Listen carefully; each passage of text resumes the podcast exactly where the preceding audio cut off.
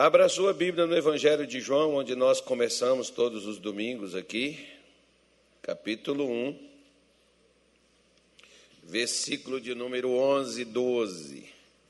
Ele veio para o que era seu, mas os seus não o receberam. Mas a todos quantos o receberam, deu-lhes o poder de serem feitos filhos de Deus, aos que creem no seu nome. Então, nós mostramos e falamos aqui, estão nas lives anteriores, eu não vou ficar retroagindo, senão a gente não avança. Nós só temos esse domingo aqui, acho que mais dois agora, né? Ou é mais um? Nem eu estou me lembrando mais. É esse mais um. E, é, não, mais dois. Sei lá, é dois, né, Natália? É dois. É esse, mas esse é o terceiro, então. Ok. Oi? Mais dois. Então tá bom. Então nós mostramos que se torna filho de Deus aqueles que recebem o ensinamento que Jesus veio trazer, o qual nós chamamos da palavra de Deus, né? E quando nós recebemos esse ensinamento e cremos, ou seja, passamos a viver de acordo com ele, é dado a nós o poder de sermos feitos, ou nos torna esse ensinamento, nos tornam verdadeiros filhos de Deus. E como filhos de Deus, nós recebemos o poder o poder está onde? O poder está no nome de Jesus, que nós recebemos. Por isso, quando nós recebemos a palavra de Deus, nós não estamos recebendo apenas palavras.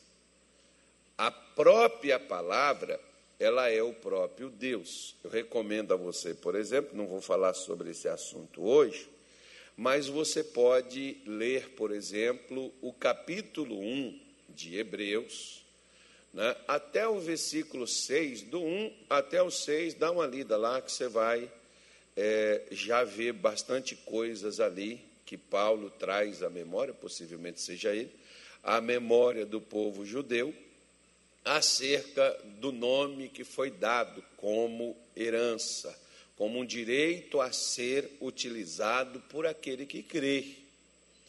Nós não podemos só simplesmente pegar o nome de Jesus e repetir ele como papagaio. Se nós não cremos, não adianta nem sequer a gente utilizar. Às vezes tem pessoas que elas ficam tentando fazer para ver se resolve.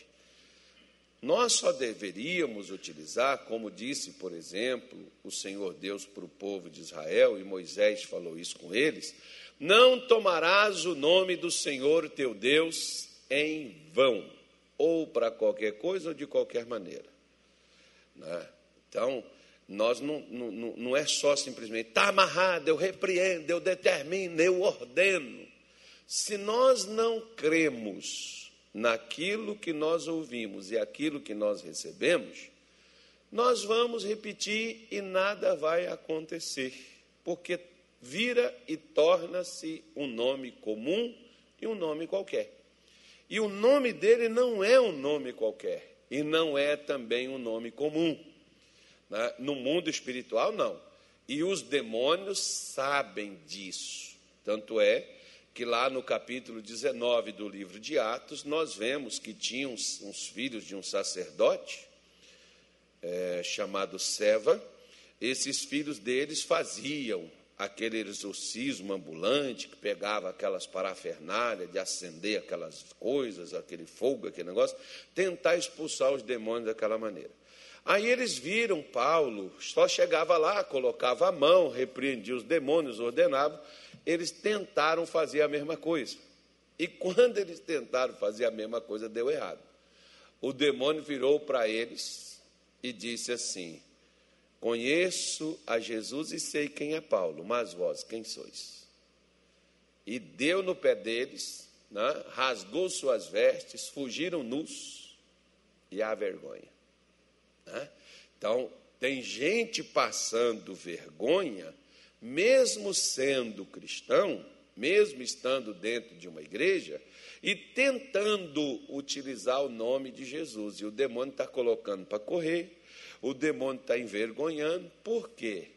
Porque a pessoa que faz isso, ela não crê naquilo que ela recebeu, naquilo que ela ouviu da parte de Deus. Como eu sempre friso, receber Jesus não é levantar a mão para o céu, nem botar a mão no coração, nem se ajoelhar na frente do altar. Receber a Jesus é receber o ensinamento da palavra de Deus, aplicar ele na nossa vida, crendo que essa é a maneira correta de se viver, que essa é a maneira correta de andar. Aí isso vai funcionar para qualquer pessoa independente, não precisa ser pastor, não precisa ser obreiro, como tem às vezes lá no Rio de Janeiro uma vez, uma moça chegou comigo e falou assim, pastor, é, o senhor faz visitas? Eu falei, sempre que eu posso eu faço. O senhor faria uma visita no hospital, uma amiga minha que ela está internada, está na UTI e tal, e o senhor faria uma visita para ela? Eu falei, faço. Eu só não faço hoje. Hoje, por exemplo, eu não tenho como ir, mas eu irei lá. Mas você não vai lá hoje? Ela falou, vou. Falei assim, e qual é a diferença entre eu e você? Ela falou, não, o senhor é um pastor. Eu falei, mas a Bíblia não diz isso. A Bíblia diz o que crê.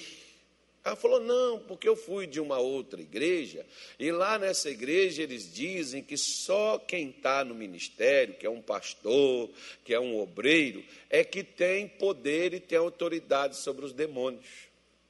Os demônios só vão obedecer a eles, ou seja, é, são aquelas pessoas que te ensinam isso para você ficar refém delas e ficar dependendo delas e não de Deus. Então, quando eu expliquei isso para ela, eu peguei e disse assim: ó, você recebeu um azeite, que eu tinha entregado um azeite naquele dia. Você recebeu um azeite, vai lá. Você crê? Ela falou: creio. Vai lá, ore na sua amiga, unge ela e ore nela. Você crê que Jesus é capaz de curar ela? Ah, eu creio. Então vai lá e faça.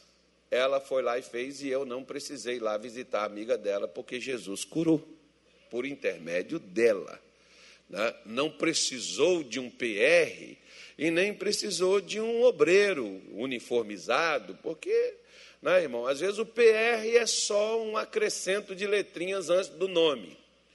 Né, porque às vezes tem aqueles, por exemplo, que pregam, mas não acreditam nem no que está pregando, que fala, que ora, mas não acredita que vai acontecer aquilo que está dizendo. Ou seja, são meras formalidades. Então, nós não temos que pegar para nos tornarmos assim aquelas pessoas religiosas com essa formalidade. Por isso, eu quero levar você lá para Efésios, Efésios capítulo de número 1, versículo de número 16 em diante. Eu comecei a falar isso no culto de 10 horas da manhã do domingo passado, e eu vou prosseguir aqui falando hoje.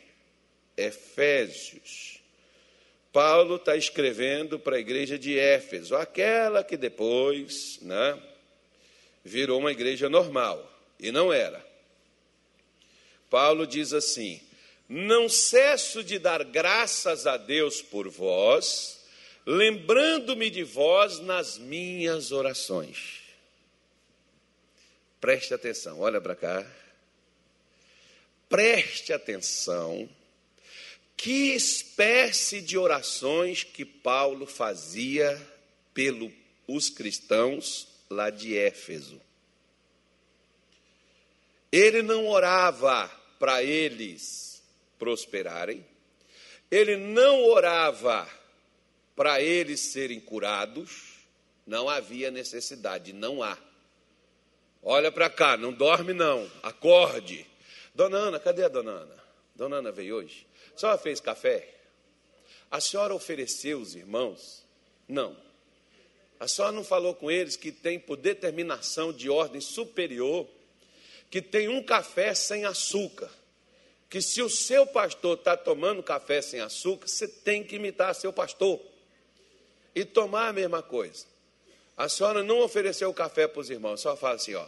Ah, quando entrar na igreja, tem um cafezinho lá na porta, é de gratuito, é de graça, mas se quiser dar 10 reais para oferta, não tem problema. Ou café é caro, hein, dona Ana? Nem no aeroporto tem uma dose de café por 10 reais. Mas, mas vamos lá. É porque dá aquela acordada, né? Tem gente que não dormiu direito de noite. Ontem, por exemplo, eu fui dormir cedo, que eu sabia que tinha que acordar hoje cedo, então eu dormi cedo, então hoje eu estou descansado. Mas se eu pudesse dormir mais um pouco, eu teria dormido. Estava gostoso dormir. Então, então veja bem. Às vezes você chega na igreja é, e pede assim, pastor, eu preciso de uma oração para ser liberto. Eu preciso de uma oração para ser curado. Eu preciso de uma oração para prosperar, para Deus abrir os meus caminhos. Às vezes você precisa de outra coisa, não é de oração. E às vezes você já recebeu tantas orações que já era para ter resolvido o teu problema e não resolveu. Por quê? Porque não é a oração que vai resolver o seu problema ou o problema de ninguém. Mas nós queremos fazer fumaça, então nós achamos que queremos convencer Deus pedindo. Mas se a gente pede, mas não crê que vai receber, para que que pede? Então, a primeira coisa, a gente deveria primeiro crer, para depois pedir. Porque a Bíblia mostra isso para nós, por exemplo, que não é chegar orando, pedindo a Deus um milagre, uma bênção, que nós devemos fazer. A Bíblia diz em Marcos 11, versículo 24, nós vamos lá e vamos voltar aqui a Efésios aqui, ó. Vamos devagar, não estou com pressa, não estou querendo correr, não estou desesperado, não tem polícia atrás de nós. Né? Por isso vos digo que tudo o que pedirdes orando, crede que o recebereis. Eu pedi fazendo oração? Pedi. Eu creio que vou receber? Ele diz: não é que você pediu que você tem a garantia que vai receber. Porque pedir todo mundo pede. Você vê, por exemplo, ó, todas as religiões fazem orações. E muitas destas religiões fazem orações a Deus e não recebem. Uma, por exemplo, são os chamados evangélicos. Nós oramos e pedimos bênçãos para Deus e não recebemos essas bênçãos. Qual é a causa? Aí o demônio começa a colocar no nosso coração que Jesus não nos ama, que Deus não gosta de nós, que nós estamos em pecados, que nós estamos errados, que nós precisamos consertar isso, consertar aquilo, consertar assim, consertar assado. É claro que às vezes, em determinadas situações, é necessário consertar mesmo. Mas na maior parte das orações não são atendidas, não é porque elas não foram feitas e nem porque é necessário haver um conserto, é porque não crê. Esse é o principal episódio, impedimento, aliás. Esse é o principal impedimento de receber a resposta da oração, é não crer.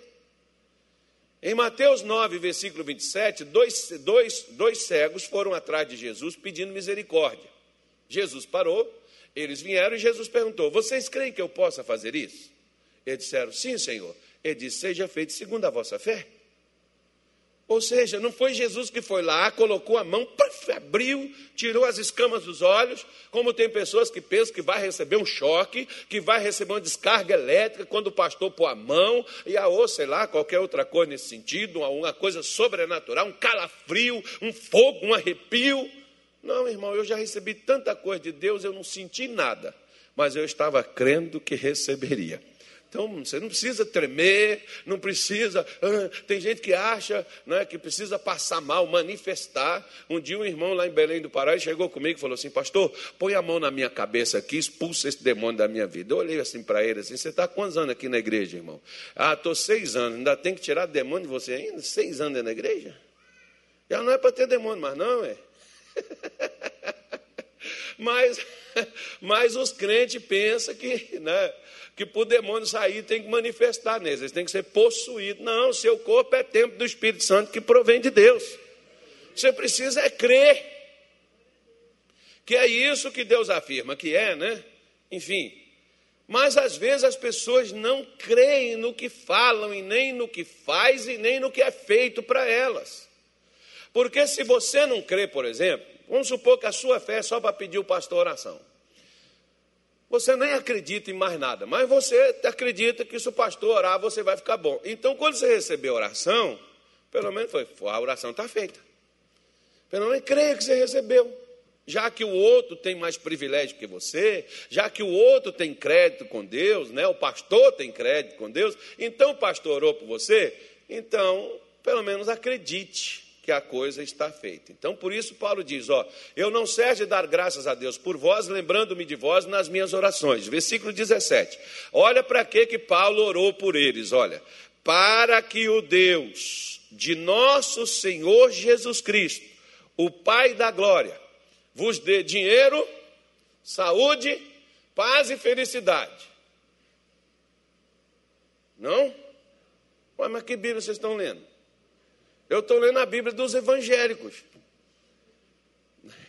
Mas a Bíblia Sagrada, Paulo diz assim: ó, eu oro, eu não deixo de orar por vocês, para que o Pai, né, o Pai da glória, vos dê, dê o quê? mulher, marido e filho. Deu o quê? Por que, que o profeta diz: O meu povo só porque falta oração? Só porque falta dar o dízimo? Só porque falta ofertar? Só porque falta vir para a igreja? Sofre porque não ora? Meu povo sofre por quê? Então qual é o principal adversário inimigo nosso? GO e MG.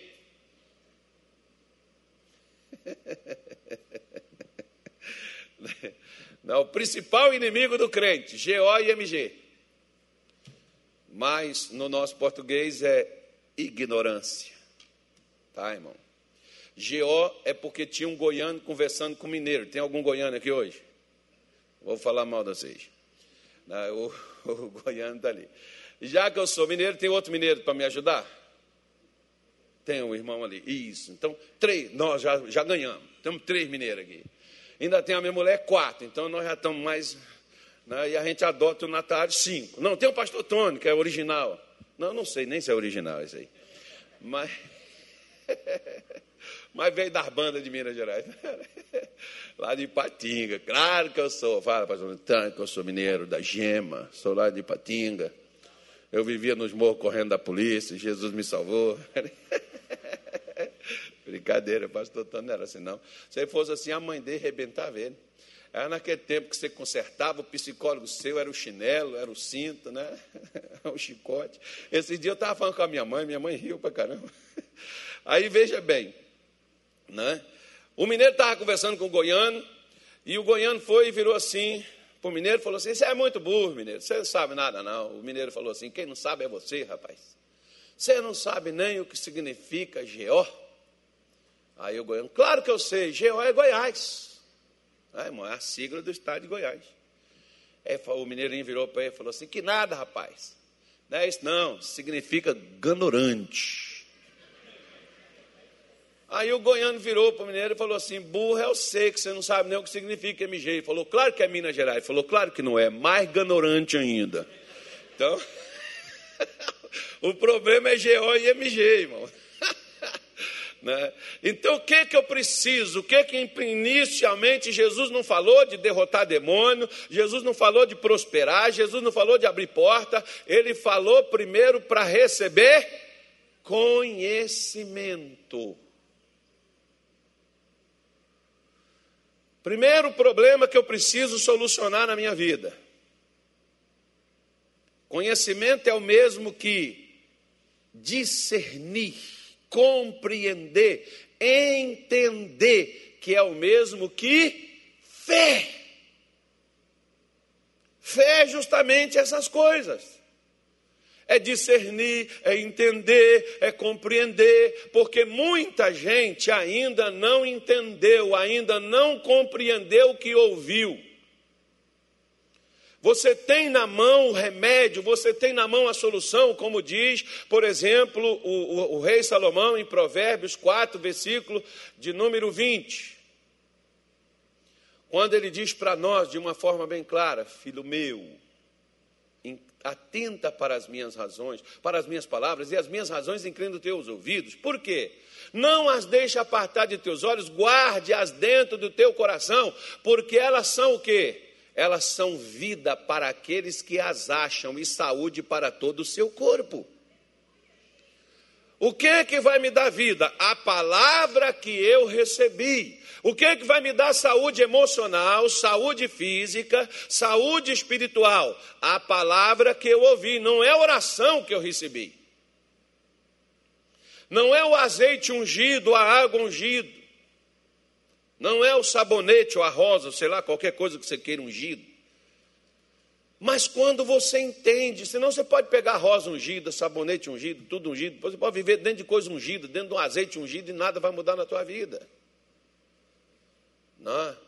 Nós precisamos é conhecer, ter o conhecimento de como é que Deus opera, de como é que Deus age. Paulo está dizendo: Eu quero que Deus dê a vocês, em seu conhecimento, um entendimento e uma capacidade a vocês, de um espírito de sabedoria e revelação.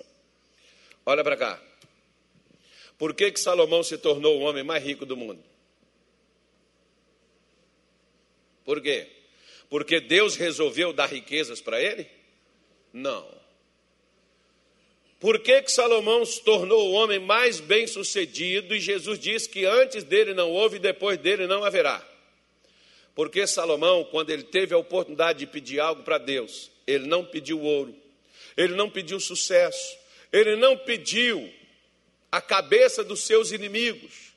Salomão pediu sabedoria sabedoria. Sabe qual é o principal adversário meu e seu? GO e MG. Esse é o nosso problema. Nós não entendemos, nós não compreendemos como é que Deus opera, nós não temos a chamada sabedoria espiritual e por causa disso, nós somos detidos, impedidos, nós somos aprisionados porque nós não conseguimos. Ao invés de agirmos, nós ficamos pedindo para Deus fazer, quando deveríamos ser nós que estaríamos fazendo. Assumindo aquilo que nos foi dado. Se nós nos tornamos filhos de Deus, o que é do pai também pertence aos filhos. Nós passamos a ter direito à herança. Agora, se você disser, não, eu não quero saber, eu não quero de nada, ok, você vai ter que escrever lá um termozinho que você está abrindo mão da herança, mas o direito é seu.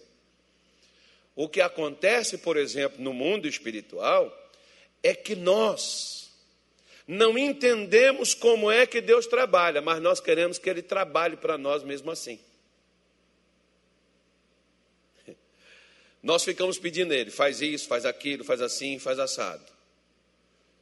Se você quiser solucionar seus problemas, pede para Deus isso aqui, ó, sabedoria e que Deus torne as coisas claras, porque revelar o revelação não é aquilo que alguns irmãos imaginam e até banalizar esse termo. Eis que o Senhor me diz, o Senhor está me mostrando. Não, irmão, isso aí às vezes não é nem o Senhor que está falando nada, isso aí é, é cabeçudo tentando falar em nome de Deus e outras coisas mais. Não estou falando que Deus não possa falar dessa forma também, não, tá? Não, por favor, não coloque palavras onde eu não, não esteja colocando. Mas revelar significa tornar tudo claro. Você já viu aquelas pessoas que fala, fala, fala e você não entende nada?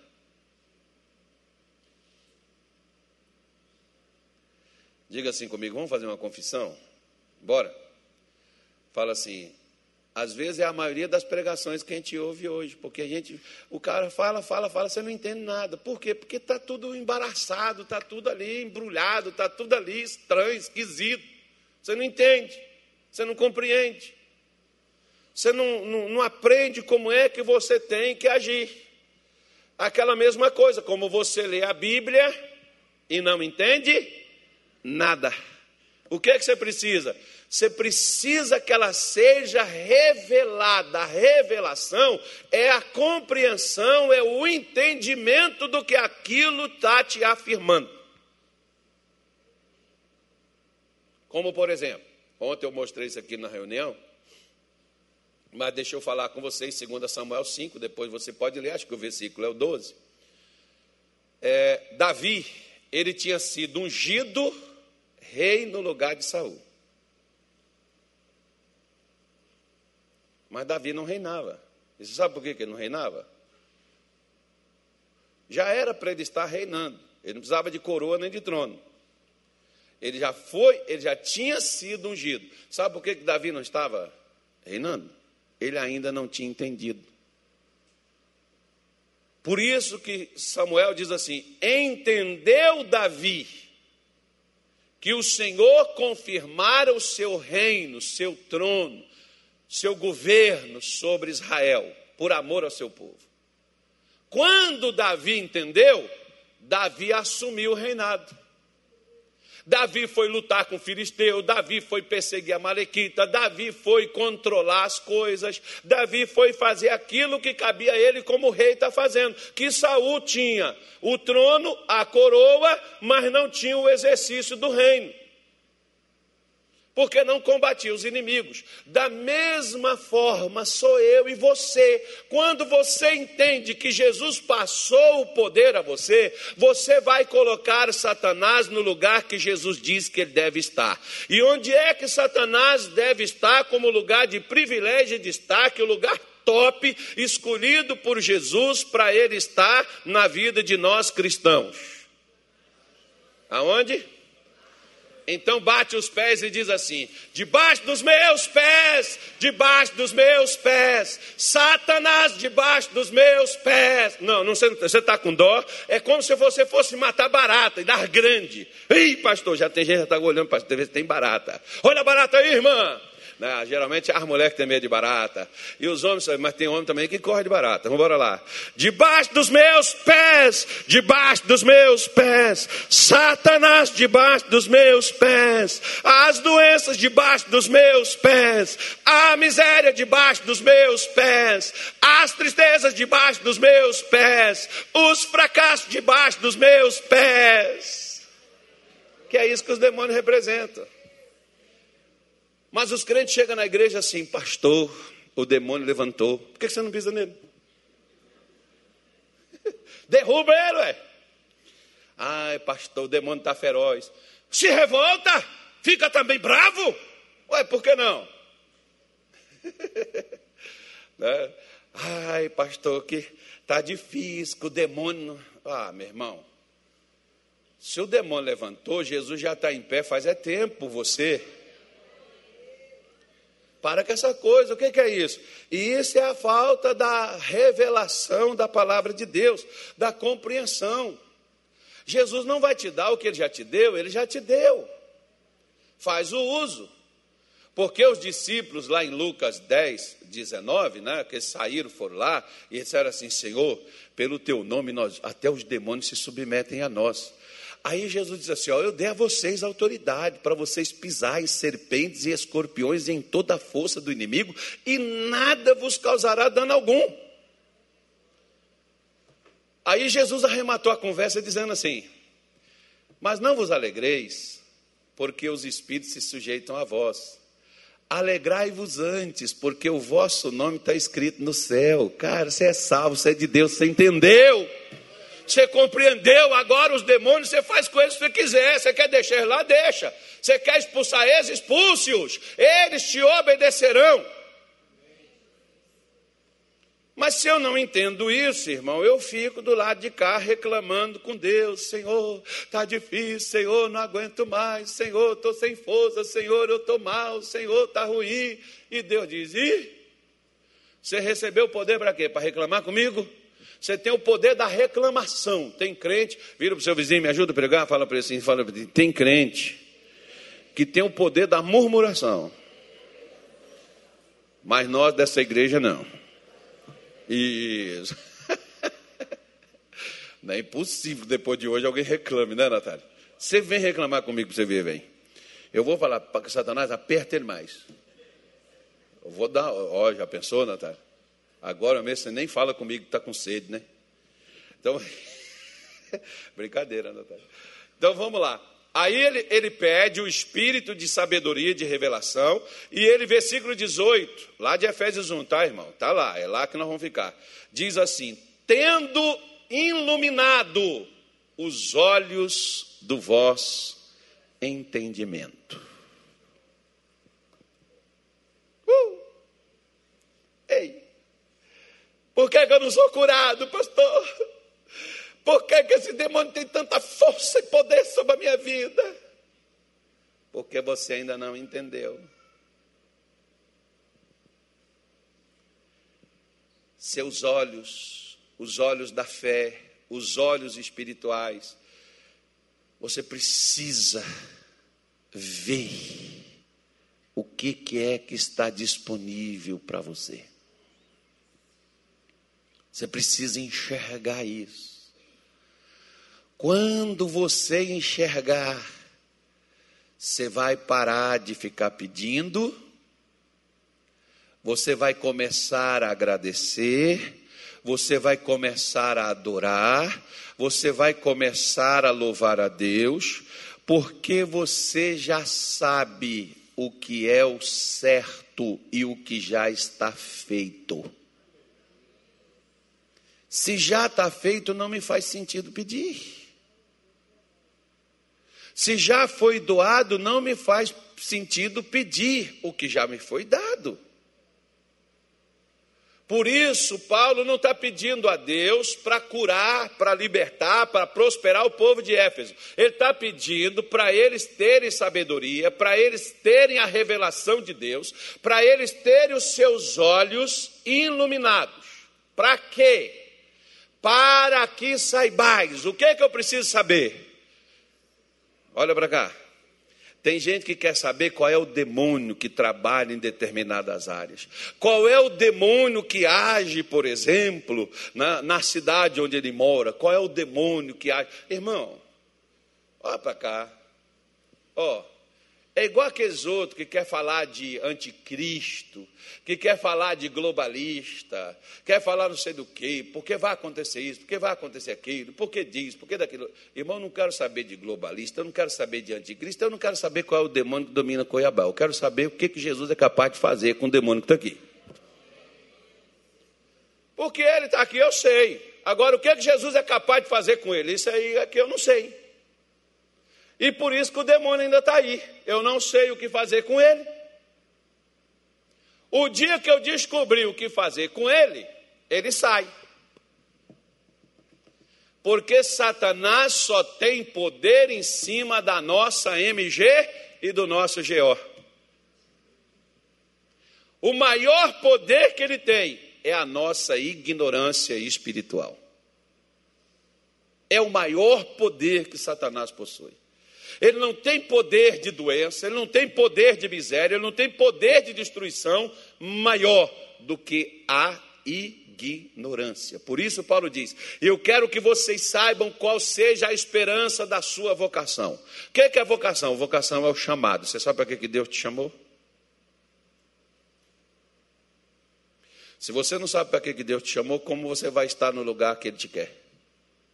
Como você vai fazer o que Ele quer? Se você não sabe. A maioria de nós cristãos não sabemos a esperança e nem a riqueza, a capacidade, a condição, o que Deus nos oferece, o que Deus dispõe, o que Deus deu para nós, o que já é nosso, a herança que nos pertence. Por exemplo, uma vez me deram um livro de presente, até gostei do livro. Pai rico, pai pobre, filho rico, pai pobre, sei lá o que, um negócio mais ou menos assim. Vai por Achei até interessante a conversa, mas eu não quero falar desse livro, não, eu quero falar de um outro caso que aconteceu na Inglaterra na era moderna. Tinha um duque Ele não tinha filhos, ele, a esposa e uma, uma pessoa jo, jovem ainda que foi morar com eles, cozinhava, lavava, os ajudava. E o Duque, antes de morrer, o Duque fez um testamento. Entregou, assinou, entregou para a Duquesa para ela assinar. Ele morreu primeiro do que ela. E depois ela morreu. Chega lá a turma do olho grande, né? botou a, a cozinheira, a lavandeira para fora. Ela achou bonito que a duquesa entregou para ela quando o duque morreu. Falou: Olha, agora só tem eu então quero entregar isso aqui para vocês, isso é algo que nós estamos deixando para você, mas não explicou o que, que era.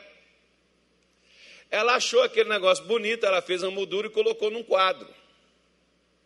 Quando a duquesa morreu, os espertalhões chegaram lá e colocou ela para fora de todas as propriedades do duque e assumiram. E essa senhora foi morar num lugar né, horrível, ruim, e ela começou a frequentar uma igreja lá próxima onde ela morava. E um dia ela faltou, o pessoal foi visitar ela e quando chegou lá, viu ela doente, né?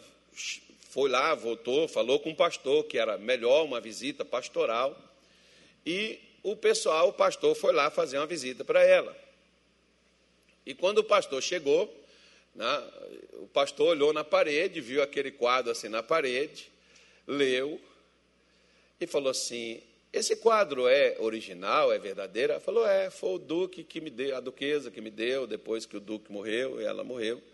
Eu, é a única lembrança que eu tenho deles. Ela falou assim: Mas eu posso levar isso aqui para analisar? Ela falou: Pode, mas não, não some, porque é a única lembrança, recordação que eu tenho deles. Eu não quero ficar sem isso.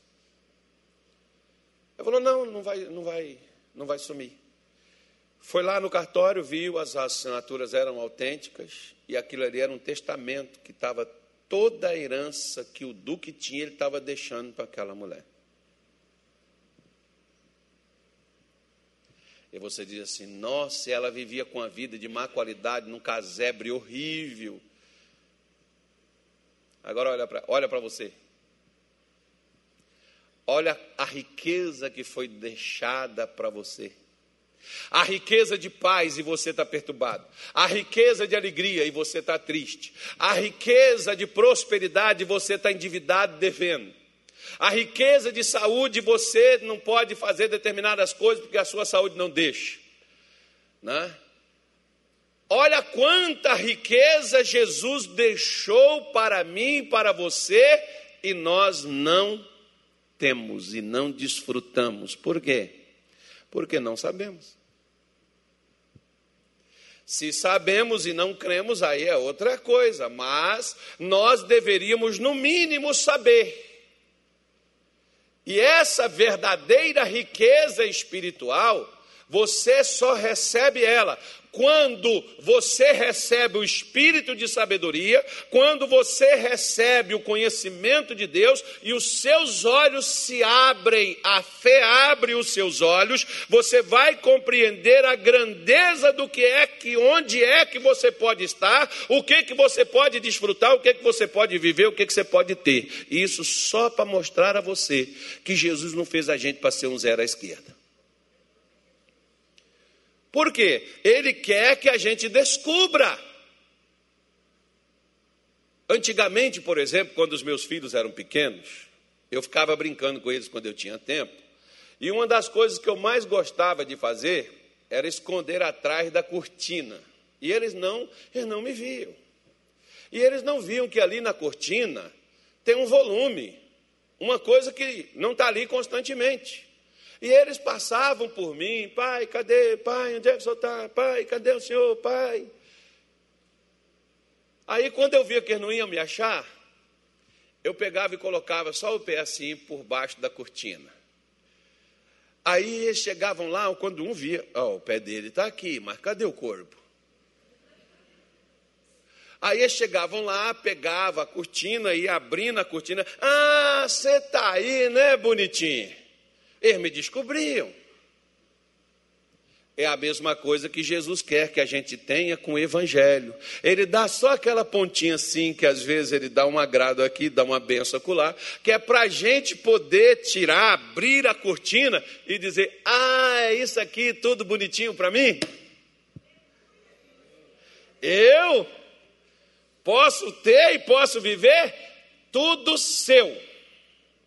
É direito, herança é aquilo que foi dado a você como direito de você poder usar. Porque o versículo 19 ele diz assim, ó: "E qual a sobreexcelente grandeza do seu poder sobre nós? Que nós quem? O poder de Jesus não é sobre todos, o poder de Jesus é sobre quem crê. Por isso que tem gente que frequenta a igreja, recebe a mesma oração, bebe da mesma água, come da mesma farinha, mas tem os mesmos problemas. Não são resolvidos. Por quê? Porque a fé não é de todos, nem todos creem. Jesus não curava quem estava doente, Jesus curava quem cria. Jesus não libertava quem estava cativo, Jesus libertava quem queria ser livre. Porque às vezes tem pessoas que, apesar delas estarem presas, elas não querem a liberdade, porque de certo modo a prisão ajuda elas em alguma coisa. Como por exemplo, lá em Minas Gerais chegou uma senhora comigo, ela disse assim: Pastor, estou com enxaqueca violenta e tem muitas dores de cabeça, que é problema de coluna, como tem dores nas pernas, que é problema de coluna, não é problema na perna, é coluna. Né? Como eu já vi várias vezes o missionário ministrando essas coisas, eu fui e coloquei as mãos na cabeça da mulher e disse: O mal que está na coluna dela. E ela dizia: Pastor, é cabeça. O mal que está na coluna. Ela, Pastor, é cabeça. Por último, ela tirou as minhas mãos e disse: Da coluna não. Eu falei: Por quê? Amanhã eu vou passar pela perícia, eu estou encostado e eu não quero voltar para o trabalho. Falei, então fica com a coluna, com a cabeça e com os capetas, tudinho para você, não me peça oração.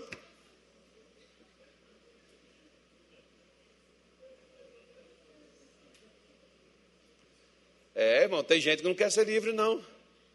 Por exemplo, ó, tem homens que ele até não quer trair a mulher, mas de certo modo ele gosta de estar com outras, ele não quer largar as outras. Ele até acha errado trair a esposa. Como tem aqueles, por exemplo, que dizem assim: ó, oh, é crente, tá? Estou falando de crente. Eles estão dentro da igreja e dizem assim, pastor, eu sei que eu não devo estar bebendo, mas de vez em quando eu tomo uma. Por quê? Porque você gosta, porque você quer. Você se sente bem com isso. Isso não te incomoda. E por quê? Porque você não sabe a grandeza do nome de Jesus que foi te dado e que opera para com a sua vida. Sua vida quem? Sua vida que crê. Se você crê, se você não crê, olha, pode ser o pastor mais ungido, pode ser Jesus que vem aqui, põe a mão em você, nada vai acontecer. E vou dizer, Jesus nem coloca, por quê? Porque já sabe que não crê. Eu, por exemplo, quando eu vejo que a pessoa não crê em nada, eu nem oro por ela. Porque tem gente que pede oração igual pede água para beber. Tem gente que nem está com sede. Vou eu falar da vida dos outros. Já que hoje é dia dos homens, não vou falar dos homens, vou falar das mulheres, né, Natália? Vamos falar das mulheres? Vamos. Você já viu que o homem não faz isso? Homem, quando vai no banheiro, ele vai só. Mas mulher, ela nunca vai sozinha no banheiro. Uma chama a outra e a outra vai. Se a outra não tinha vontade nenhuma de fazer nada, ela aparece à vontade quando a outra chama. E elas vão para irem juntos. Assim tem gente né, que eles vão junto com os outros e eles pedem oração e recebem a mesma oração e não recebem nada. Como é que uns recebem, tem efeito em uns e não tem efeito no outro? Porque Deus não faz acepção de pessoas. Por que, que um tem um efeito e outro não? Por uma coisa simples.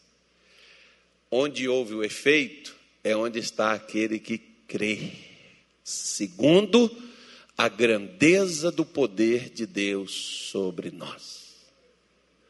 Onde é que está essa grandeza do poder de Deus? Está no nome de Jesus, porque Paulo diz assim, versículo 20, olha, que manifestou-se em Cristo, ressuscitando-o dos mortos e pondo-o à sua direita nos céus. Aonde é que Jesus está? Acima de todo, de todo principado e poder e potestade e domínio, e de todo nome que se nomeia, não só neste século, mas também no vindouro.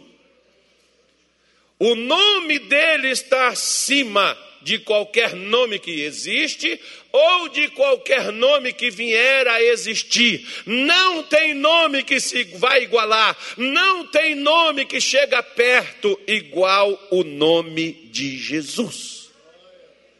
Por isso ele está dizendo, ele está acima de todo o principado. O problema é os demônios, Jesus está acima. Ele está acima de todo o poder, ele está acima de toda autoridade, porque a palavra potestade é autoridade. Ele está acima de todo o domínio e de qualquer coisa que existe ou que vier a existir. Neste nome, qualquer coisa tem que se render quando alguém que crê está utilizando este nome. Por isso, quando eu e você, se nós acreditarmos o mesmo poder, irmão, isso é fantástico. Deus está dizendo, o mesmo poder que manifestou em Jesus e o ressuscitou dos mortos, é o mesmo poder que vai manifestar na minha vida. E o que está morto vai ressurgir, vai voltar a viver. O que não está funcionando vai funcionar. Por quê? Por causa do nome de Jesus que está acima de tudo aquilo que pode estar tentando me deter, me, me, me impedir e me, não me deixar passar por aquilo que Deus quer que eu passe. Por isso que eu preciso conhecer a grandeza deste poder. Porque às vezes, por exemplo, tem pessoas que, poxa, às vezes é tão triste, porque Deus é tão grande, e ao olhar pela minha vida cristã, Ele é tão pequeno. Por quê? Porque tem tantas coisas tão insignificantes que me impede. E como pode um Deus tão grande ser preso por coisas tão pequenas? E impedidos, impedido por coisas tão pequenas de se manifestar.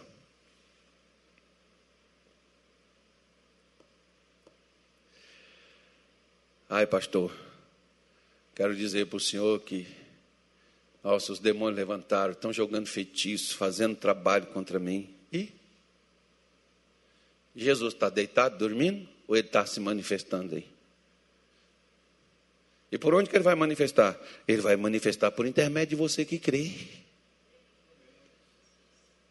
Por intermédio de nós que cremos numa grandeza de um poder tão extraordinário que não existe comparado. Não existe, nem existirá e nem virá a existir. Esse poder, esse domínio, essa autoridade, não só neste século, mas também no vindouro. Porque ele diz assim, olha, versículo 22: E sujeitou todas as coisas aonde? Aos seus pés. Todas as coisas Deus colocou embaixo dos pés de Jesus, e sobre todas as coisas o constituiu como cabeça de quem? Da igreja. O que é que nós somos de Cristo? Nós somos a igreja dele. Nós somos a igreja de Jesus. Nós somos o povo que crê na sua grandeza, na sua excelência. O povo que crê na sua autoridade. Se todas as coisas estão sujeitas aos pés de Jesus, e Jesus é o meu cabeça e é o seu cabeça, todas as coisas também deveriam estar debaixo dos nossos? Por que não está? Ah, pastor, porque eu oro, mas parece que Deus não me ouve. Parece, pastor, eu oro, mas só sabe que o demônio é sujo. Jesus é limpinho, irmão. Tão limpo que morreu por nós para tirar a nossa sujeira, que hoje você vai tomar ceia aqui, limpa tudo. É para isso, é para lembrar que ele já limpou, já está limpo. É para você lembrar que você precisa usar a, a autoridade que te foi conferida. Pare de ficar reclamando e pedindo Jesus para fazer o que nós é que temos que fazermos o que ele nos pediu.